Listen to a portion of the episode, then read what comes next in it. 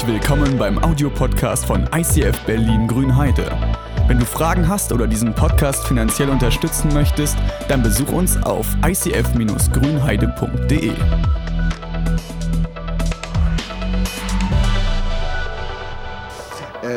wir haben heute, legen wir uns mal ein bisschen in ein, knien wir uns ein bisschen in ein so ein Thema rein, das heißt Work-Life-Balance. Und äh, mir tun immer die armen Teenies leid, beziehungsweise alle, die in die Schule gehen. Äh, denn äh, dieses eine liebe kleine Wort Work-Life-Balance, äh, das drückt immer so zwei Pole aus, die so wie gegeneinander ringen. Das eine ist die Arbeit und das andere ist das Leben. Äh, und wir können uns das, die Erwachsenen, ne, wir können uns das immer so schön aussuchen. Ne? Also da will äh, der, der Tim, der will später unbedingt im Schlachthof arbeiten ne? und da kann er sich das aussuchen und macht seine Ausbildung erst als Wurstfachverkäufer und dann zum Schluss geht er in den Schlachthof. Und dann hat er eine ganz schöne Work-Life-Balance, äh, denn der, die Spannweite ist nicht so groß. Der arbeitet halt, das macht ihm Spaß. Arbeit ist für ihn Leben, oder? Kühe schlachten? nein, nein, Tim macht was anderes. Okay, wenn du jetzt aber Schüler bist, dann hast du ein Problem, weil die Work-Life-Balance, äh, du hast dir das nicht ausgesucht. Und dann wird die Work-Life-Balance zu einer Work-Life-Balance. Du musst halt alles machen, was der Rahmenplan dir vorschreibt. Work-Life-Balance, das ist etwas, was Erwachsene und Teenager und eigentlich alle angeht. Und ich möchte heute mit euch einen, einen Versuch machen. Der Versuch, wir gucken mal ganz, ganz tief in die Bibel, okay? Das kann ich, ich hoffe, ich habe zu Hause gebetet, dass bei dem Ding, wie, wie, die Art und Weise, wie wir heute in die Bibel reingucken, dass ich niemanden dabei abhänge, weil das, ah, wie soll man sagen? Also wir gehen wirklich deep, okay? Und nachdem wir in die Bibel reingeguckt haben, dann kommen wir nochmal zurück, was dein Work und Life, was deine Work und Life Balance ausmacht oder überhaupt macht. Okay, wir fangen einfach mal an und gucken rein, wie Gott sich eine gute Work-Life-Balance vorstellt. Und was gibt es da Besseres als die Schöpfungsgeschichte? Wisst ihr was, die Schöpfungsgeschichte, diese, diese Erzählung, wo, wo, wo in der Bibel berichtet wird, ja, wie, wo in der Bibel eine Erzählung stattfindet, wie, wie Gott so die Erde gebaut hat. Das ist ein gigantischer Unterschied, wenn wir auf unseren Glauben gucken im Vergleich zu vielen, vielen anderen Religionen. Du hast bei so vielen Religionen Götter, die nichts tun und für sich arbeiten lassen.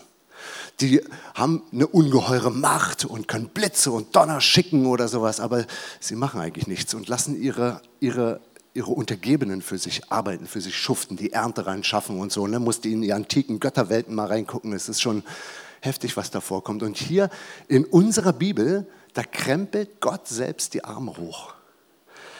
Lass uns mal den ersten Vers angucken, den allerersten Vers. Ich komme fast in Anbetung, wenn ich das lese. Ich habe es euch einmal auf Hebräisch aufgeschrieben. Darunter ist das in Lautsprache und darunter die deutsche Übersetzung. Es beginnt Bereshit bara Elohim. Oh, wenn man das so hört, Bereshit bara Elohim, das ist ein Text, der hat über die Jahrtausende Jahrtausende durchgehalten. Was du hier hörst, ist nicht einfach irgendein Satz, über den sich Generationen von Menschen gestritten haben und ob das nun wahr ist oder nicht wahr ist, sondern da beben Jahrtausende, Zeitalter, das hat alles überlebt. Bereshit bara Elohim. Lass uns mal die einzelnen Wörter angucken. Bereshit, am Anfang, im Anfang. Wisst ihr was? Wir haben ein Problem bei diesem ersten Wort. Damit beginnt die Bibel und sie nennt es Bereshit. Die Bibel, ja, es ist nicht irgendein Buch. Es ist das Buch des Lebens. Am Anfang, wenn ich jetzt Anfang sage, stellst du dir wahrscheinlich etwas vor und zwar der Beginn einer Sache. Am Anfang, Anfang ist, wenn du eine Reise machst, ja, deine Reise beginnt vielleicht mit einer Sehnsucht in deinem Kopf und dann aber irgendwann hast du die Kohle zusammengespart und du hast dir das Equipment für die Reise gekauft und dann beginnt deine Reise. Es ist ein zeitlicher Punkt. Das heißt, deine Reise beginnt in dem Moment, in dem du so eine Tür verlassen. Jetzt beginnt meine Reise. Ich schließe die Tür hinter mir zu und es geht los. Oder du beginnst ein Buch zu lesen, ja? Der Anfang sozusagen. Du schlägst es auf und findest dritte Auflage Stuttgart. Oder hast ein Buch begonnen, ja? Kann das sein, dass damit damit beginnt die Entstehung der Erde oder geht es noch viel, viel tiefer? Ich möchte euch gleich verraten, es geht noch viel tiefer. Es geht nicht einfach nur um irgendeinen Streit, ob nun Evolution oder Schöpfung oder sowas. Es tritt bei dem, was dieses, diese Wörter hier anzubieten haben, tritt dieser Streit in den völligen Hintergrund. Der spielt keine Rolle mehr. Wir versuchen an dieses Wort Bereshit mal ranzukommen, an dieses, an dieses hebräische Wort, ja, um da ranzukommen, dass es einfach nur mit Anfang, zeitlicher Anfang, nein, nein, nein, nein. Wir versuchen ganz tief in die Geschichte zu gucken und äh, das, ist, das wird jetzt eine Herausforderung. Aber ich, ich nehme diese Herausforderung an. Ist ein uraltes Wort. Und Wörter verändern ihre Bedeutung über die Jahrhunderte. Das beste Beispiel, was ich immer benutze, ist das kleine Wörtchen geil. Du guckst in den Duden von 1975 und dort steht, geil ist eine sexuelle Erregung. Du guckst in den Duden von 2011, dort steht geil umgangssprachlich so viel wie toll oder super. Das Wort hat sich verändert. Bereshit, kann das sein, dass sich das verändert hat und der Geschmack sich verändert hat? Bei uns schmeckt es nach einem Anfang, aber eigentlich, wisst ihr was, es gab mal Leute, die haben die Bibel übersetzt. Und zwar in ein uraltes Griechisch. Das, die Übersetzung nennt sich Septuaginta. Wer irgendwann mal Theologie studiert, der kommt über diesen Begriff nicht hinweg. Septuaginta. 150 vor Christus haben sie angefangen, die Bibel zu übersetzen. Und Septuaginta, das bedeutet 70, ja, wird auch abgekürzt mit LXX. Wunderbares Buch. Äh, die Legende behauptet, die Urschrift in Hebräisch oder Urschrift, was auch immer das ist, sollte übersetzt werden in Griechisch. Und da haben sich 72 alte Menschen, die die Sprache beherrschten, hingesetzt, und zwar jeder in einen Raum, unabhängig voneinander, 72 Leute, und sie haben sich 72 Tage lang Zeit genommen, diese Bibel zu übersetzen ins Griechische. Und danach haben sie diese Übersetzungen genommen, übereinander gelegt, und ta, ta, ta, ta, es war kein einziger Unterschied. Sie haben alle das gleiche übersetzt. Und daraufhin haben sie die 72 dann runtergekürzt auf die 70 und haben gesagt, das ist das Buch inspiriert. Ja, das ist eine tolle Geschichte dahinter. Aber wenn man jetzt guckt, 150 vor Christus haben sie angefangen, Bereshit zu übersetzen. Mit welchem Wort haben sie das damals übersetzt? Welches Denken steht dahinter? Und da gibt es ein Wort, das heißt en arche, im Anfang. En arche, arche. Du kennst das Wort im Deutschen. Du kennst es, Arche. Es schwingt zwar durch die Jahrhunderte, aber es ist immer noch da. Archäologie wir buddeln im Dreck und suchen nach der Vergangenheit. Wir suchen nach den Anfängen. Wo hat das Dorf begonnen? Ja? Und dann holen wir die Steine raus und wir finden Knochensplitter und Dinosaurier und was weiß ich alles. Archäologie, die ist gar nicht so alt, gibt es noch gar nicht. Damals, damals gab es die noch gar nicht, so buddeln und, und finden und so. Ne? Archäologie. Also im Anfang, wir gucken nach den Anfängen. Du kennst das Wort Arche, aber nicht nur aus dem Anfang, sondern du kennst dieses Wort auch von Architektur. Natur. Und damit kommst du der Schöpfungsgeschichte noch viel näher. Wisst ihr, die Schöpfungsgeschichte beschreibt etwas, was die grundlegende, die Grundfeste dieser Erde ist, die Architektur dieser Erde. Dort wird ein Fundament gelegt. Und du kannst die Schöpfungsgeschichte, schlag, mach das bitte. Geh nach Hause, wenn du heute doch Zeit hast und liest dir 1. Mose 1 und 2 durch. Und du wirst feststellen, es gibt zwei Schöpfungsberichte. Zwei. Nicht nur einen, zwei. Und der erste Schöpfungsbericht, aus dem das hier stammt, die erste Schöpfungserzählung, ja, ist, vielleicht äh, lies sie mal aufmerksam durch, du wirst feststellen, dort gibt es kein frommes Wort. Also es gibt schon fromme Wörter, heilig kommt zum Beispiel vor, aber du hast, du hast ähm, zum Beispiel, da kommt die Geschichte, wie Gott alles baut und ganz zum Schluss kommt, Gott ruhte an einem Tag. Und diese Story wurde geschrieben von Juden höchstwahrscheinlich und da steht, er ruhte und theoretisch hätten die frommen Juden ja noch ihre eigene Gläubigkeit hineininterpretieren können und hätten sagen können, am letzten Tag, da Leute, am letzten Tag, da ist Sabbat, Schabbat. Haben sie nicht gemacht. Wisst ihr was, dieser ganze, dieser ganze erste Schöpfungsbericht kommt komplett ohne fromme Anspielungen aus. Und es bedeutet, dieses Fundament, die Architektur des Lebens, ist unabhängig deines Glaubens. Das, was da stattfindet, übergreift alles. Es ist egal, ob du Buddhist bist oder Moslem oder Christ oder Jude oder, oder gar nichts. Das Ding ist, ist die Architektur, das ist das Gerüst, auf dem Leben baut. Wahnsinn, es ist uralt. Und dann kommst du vielleicht irgendwann mal, wenn du noch mehr in die Richtung, in Richtung alte Bücher gehst, ne?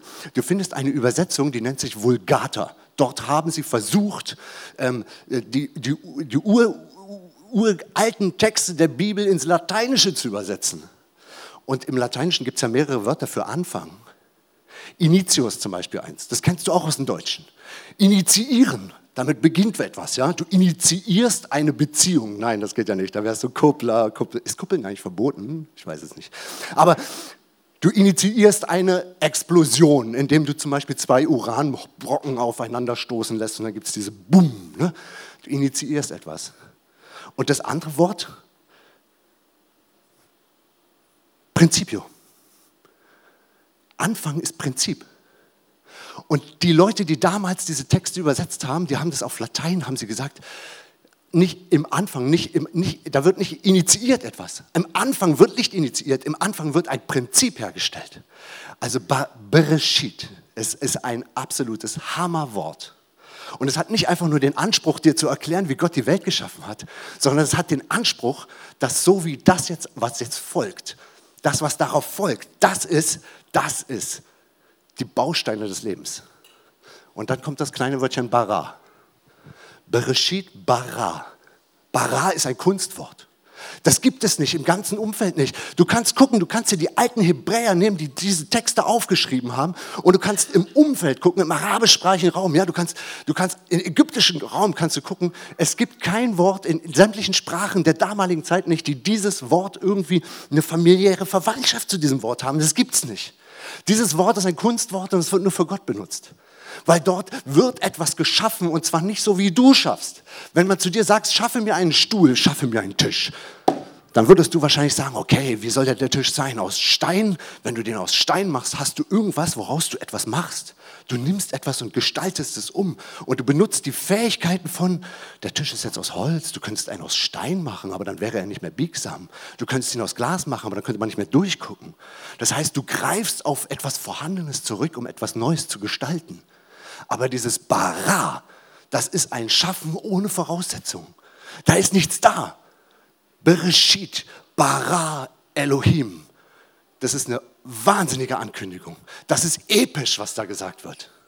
Und dann beginnt der ganze Schöpfungsbericht. Die ganze Schöpfungserzählung beginnt. Und Gott schafft in verschiedenen Zyklen, in verschiedenen Bereichen. Ist euch schon mal aufgefallen, dass Gott so lange gebraucht hat? Das ist ja entsetzlich. Ne? Du liest eine, eine Erzählung, wie die sich vorgestellt haben, dass Gott die Welt gemacht hat. Aber warum lässt er sich so lange Zeit? Er hätte doch theoretisch nicht sechs oder sieben Tage gebraucht, sondern er hätte so und dann ist die Welt da und du bist auch da. Hat er nicht gemacht. Was möchte Gott dir damit sagen? Gott liebt Rhythmen, einen Lebensrhythmus. Es ist in Ordnung, wenn du Dinge in Etappen schaffst, denn er hat es vorgemacht. Er schafft Dinge in Etappen.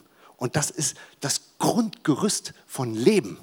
Das ist die Architektur des Lebens. Die und dann schafft er am ersten Tag, was macht er denn da? Licht, glaube ich. Licht, ne? Ja, Licht. Er macht Licht. Er schafft Licht noch vor den Sternen. Es geht noch vor den Sonnen. Es geht um was ganz viel, viel Tieferes als ein Licht, was du in Photonen ausdrücken kannst. Aber was da entsteht, ist Zeit. Er schafft Zeit, in den ersten paar Versen schafft er das, was, worüber wir noch nie, wo noch kein Mensch geschafft hat, das jemals auszutricksen. Er schafft einen Käfig, in dem du leben kannst, einen Bereich, den du genießen kannst oder unter dem du leiden kannst, einen Bereich jedenfalls, in dem du existierst. Zeit. Du kannst sie nicht rückwärts leben, du kannst sie nur vorwärts leben. Es ist wow. Und das Zweite, was er schafft, er schafft Raum. Und dann füllt er diesen Raum mit Tieren und Lebewesen. Und dann, also wenn du das Ding liest, ich kenne Leute, die haben studiert und studiert und die haben 30, 40 Jahre lang immer wieder diesen Text rausgekramt und sind nie bis zum Ende gekommen, weil dieser Schöpfungs, die Schöpfungserzählung hört nicht auf. Du entdeckst immer, ständig Dinge da drin. Warum wird der Mensch eigentlich, wir müssten eigentlich so stolz sein und sagen, wow, wir sind sowas Besonderes. In der gesamten Schöpfungserzählung müssten wir eigentlich einen Tag für uns persönlich haben. Aber haben wir nicht. Der Mensch wird geschaffen mit vielen anderen an einem Tag. Der bekommt nur einen halben. Müsste uns das kränken? Da werden nur noch Tiere geschaffen. Ah, diese Schöpfung ist einfach nur gigantisch. Okay, ähm, ich habe mir ein paar Sachen rausgepickt. Und dafür brauche ich diesen Tisch.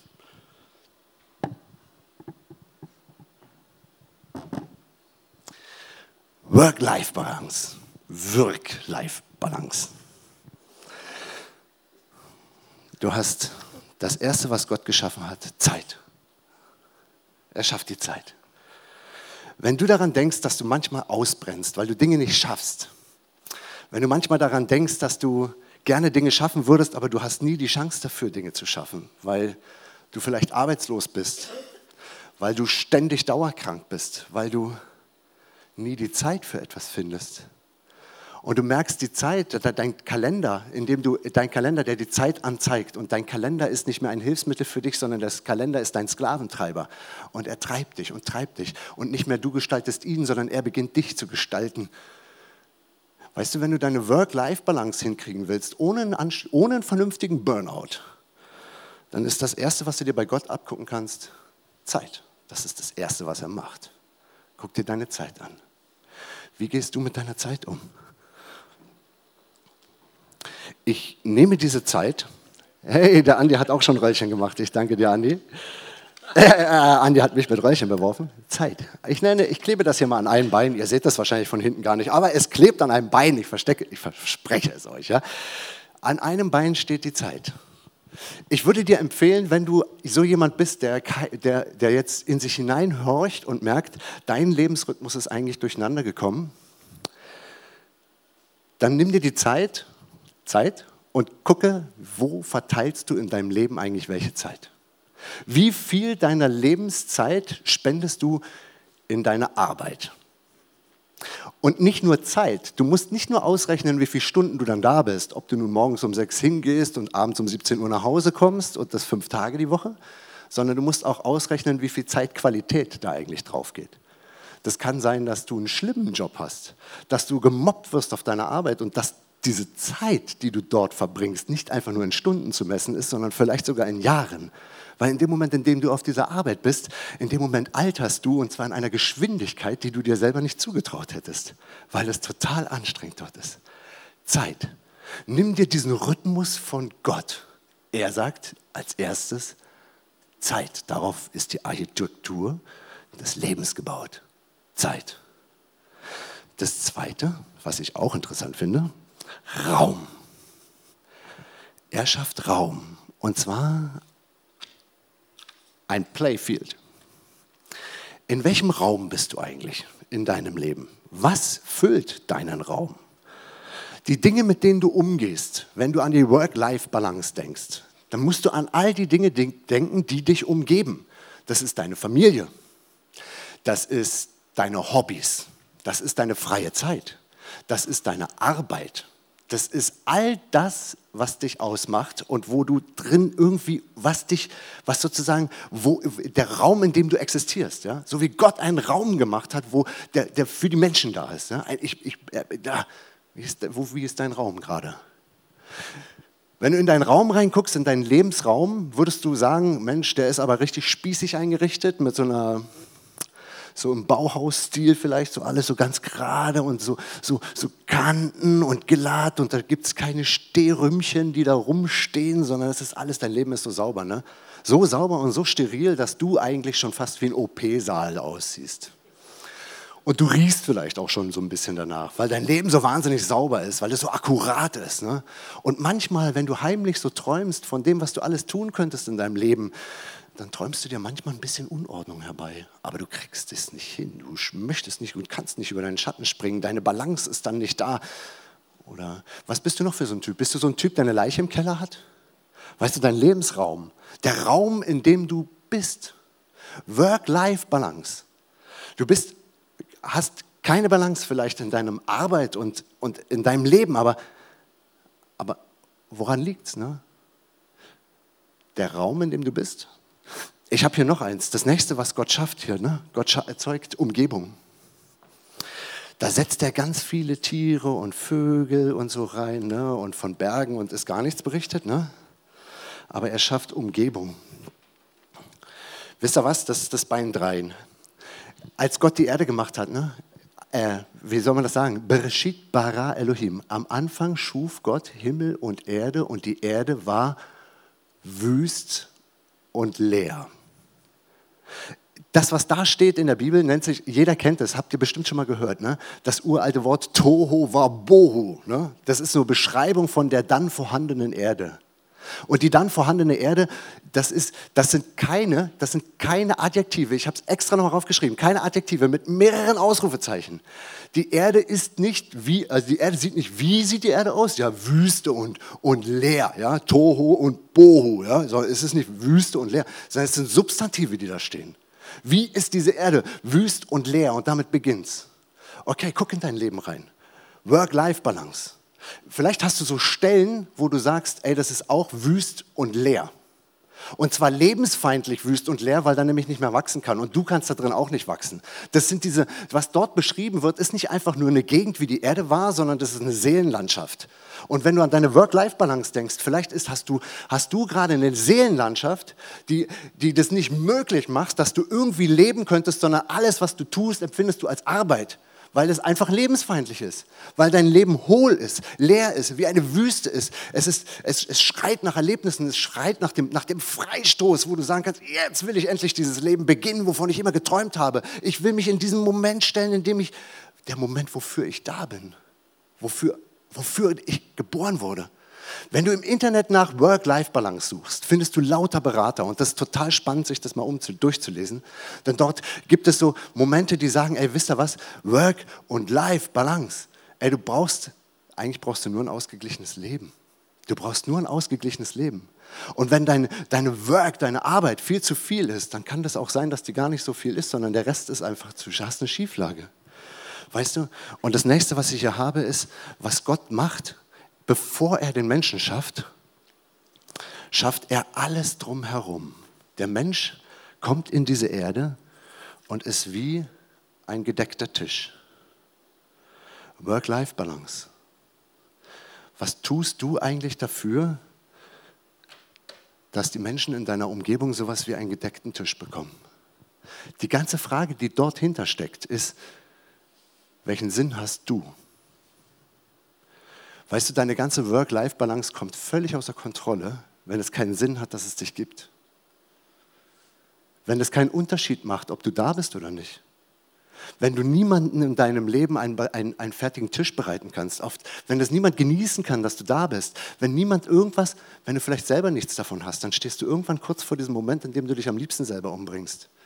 Weil deine, da, da spielt, da ist eigentlich alles, alles kaputt. Weil deine Existenz niemandem etwas bringt. Und dann habe ich noch den letzten, den klebe ich auch auf, damit er nicht runterfällt. Der letzte heißt Ruh aus. Wisst ihr, ist das etwas, was, das ist das, was Gott gemacht hat bei seiner Schöpfung, ne? hat zum Schluss ausgeruht. Das hat er sogar in den zehn Geboten geschrieben, nochmal bestätigt. Ey, zehn Gebote, ne?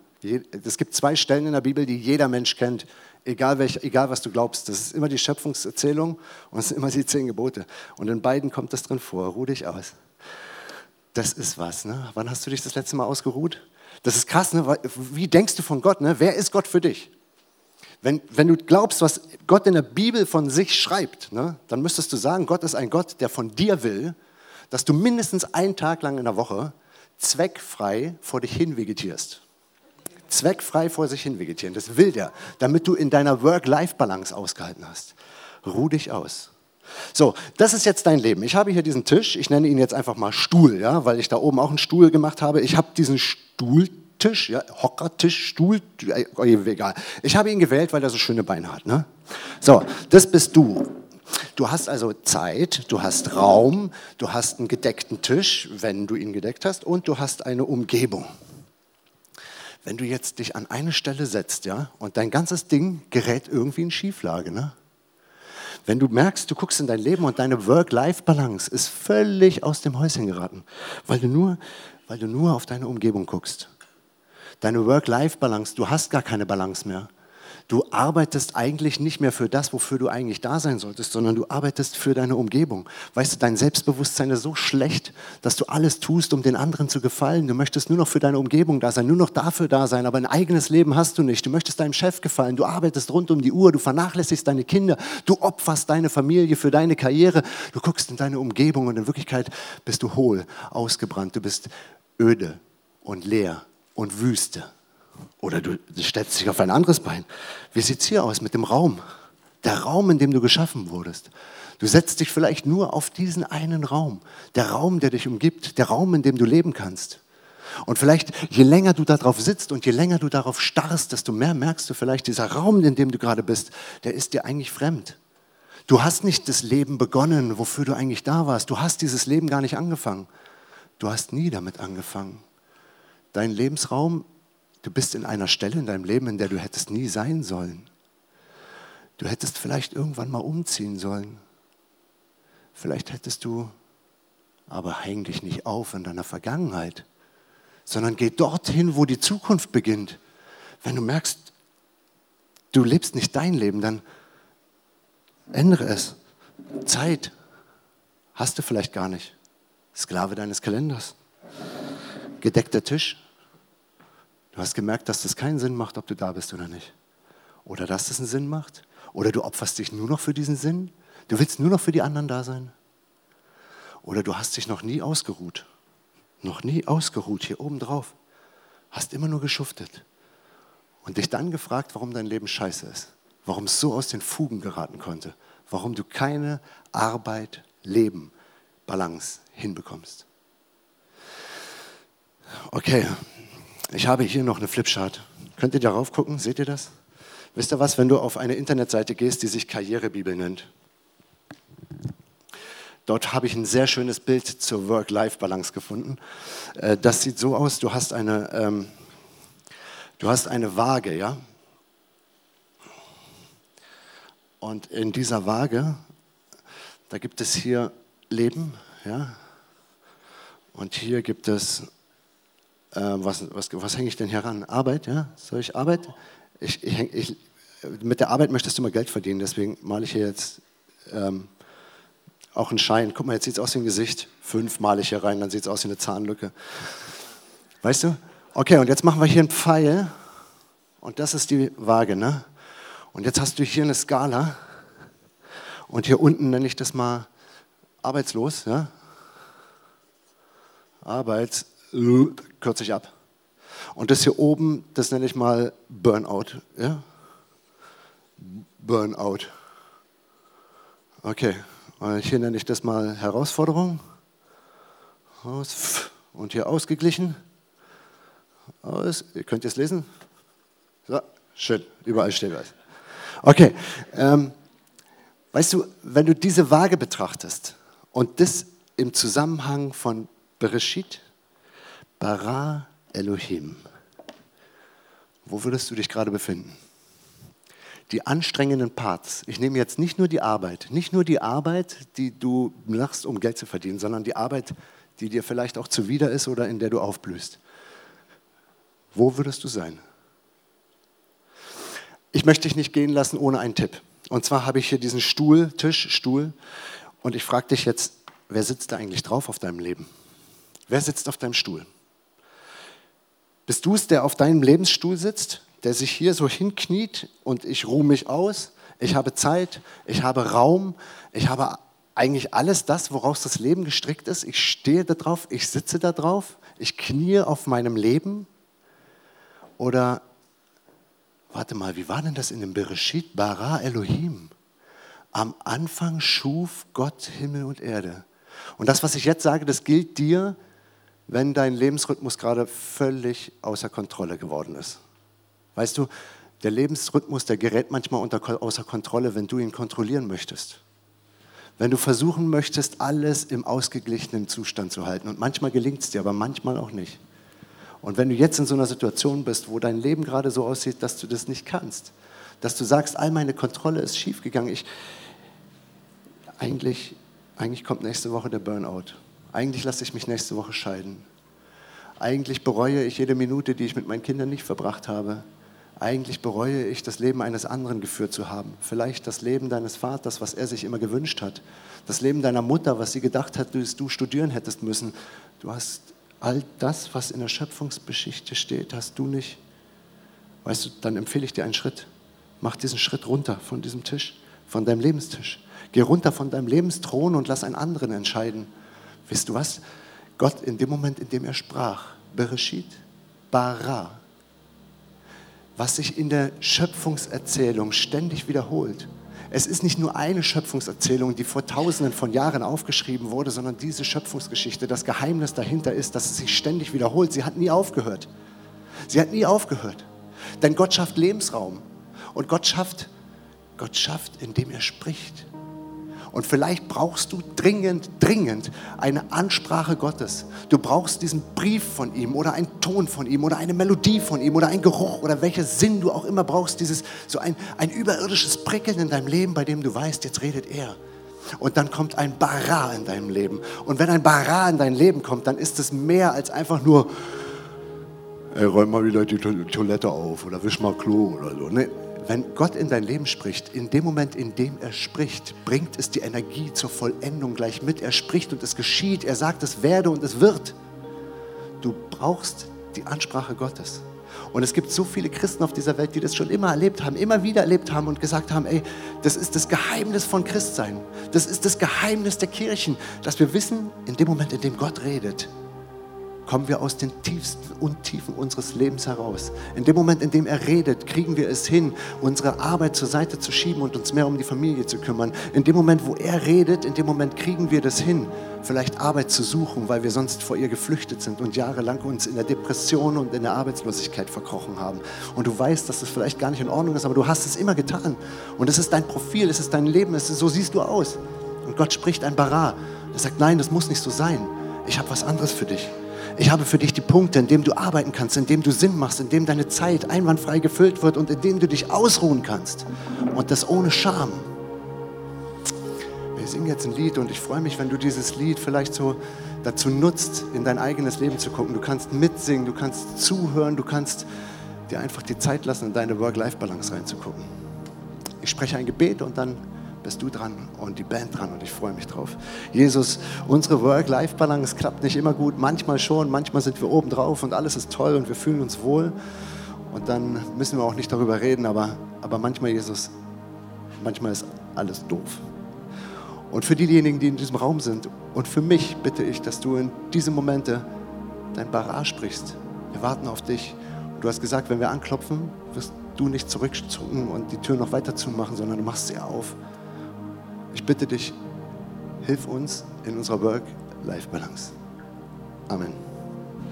Wenn ich in Predigten sitze, dann geht mir das immer so, dass ich, ähm, es gibt so Momente, die, die sprechen mich einfach an. Da merke ich, das ist ein Gedanke, der mich nicht mehr loslässt. Das ist ein, ein Ding, was mich irgendwie triggert. Das geht mir oft nicht die gesamten Predigten so. Manchmal komme ich auch aus dem Gottesdienst raus und merke, das war eine ganz tolle Sache, aber irgendwie war jetzt nichts für mich dabei. Aber wenn etwas für mich dabei war, und das ist es ganz oft, dann, äh, dann ist es was, was mich noch zum Mittagstisch beschäftigt oder etwas, was ich mitnehmen kann.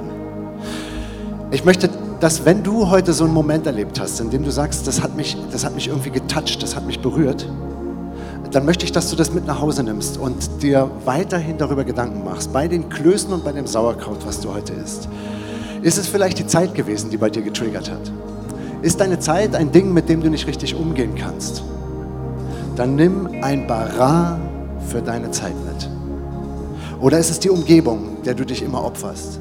Ist es die Umgebung, bei der du sagst, das ist Schieflage bei mir, das ist krumm? Dann nimm ein Bara für deine Umgebung mit. Oder ist es der Raum, in dem du dich bewegst? Nimm ein Bara mit. Ist es der gedeckte Tisch, dass du niemandem für niemanden lecker bist? Nimm ein Bara mit. Oder ist es die Ruhe, die du nie hast? Du rastest nicht, du bist immer unterwegs und hältst es vielleicht sogar für eine Tugend, aber alle anderen schütteln hinter dir den Kopf. Und vielleicht hast du es schon längst selbst gemerkt, dein Energielevel ist auf, du kriegst es nicht mehr hin, deine Qualität lässt nach. Ruh dich aus. Ich werde noch ein weiteres Gebet jetzt sprechen.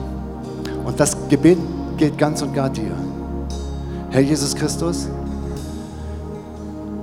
bei uns hängt manchmal was schief und ich bitte dich darum, kümmere dich.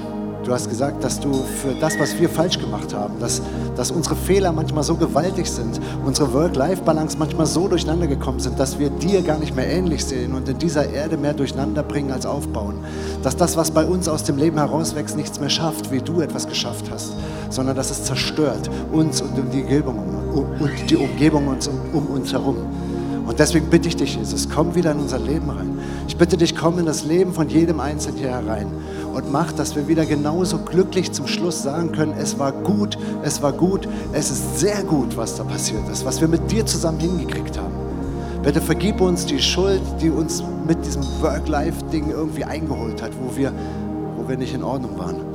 Bitte komm in unser Leben, vergib uns und beginne mit uns neu. Amen.